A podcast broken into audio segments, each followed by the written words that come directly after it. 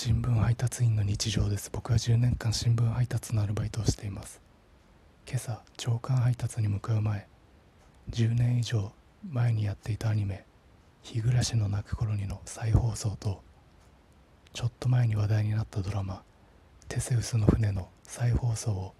立て続けに見て朝刊配達に向かいました。この2作品は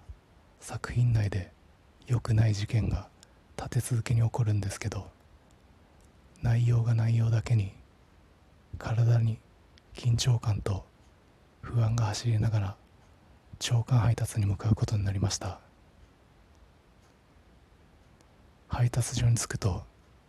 バイト先の50代男性の先輩が話しかけてきました。男性は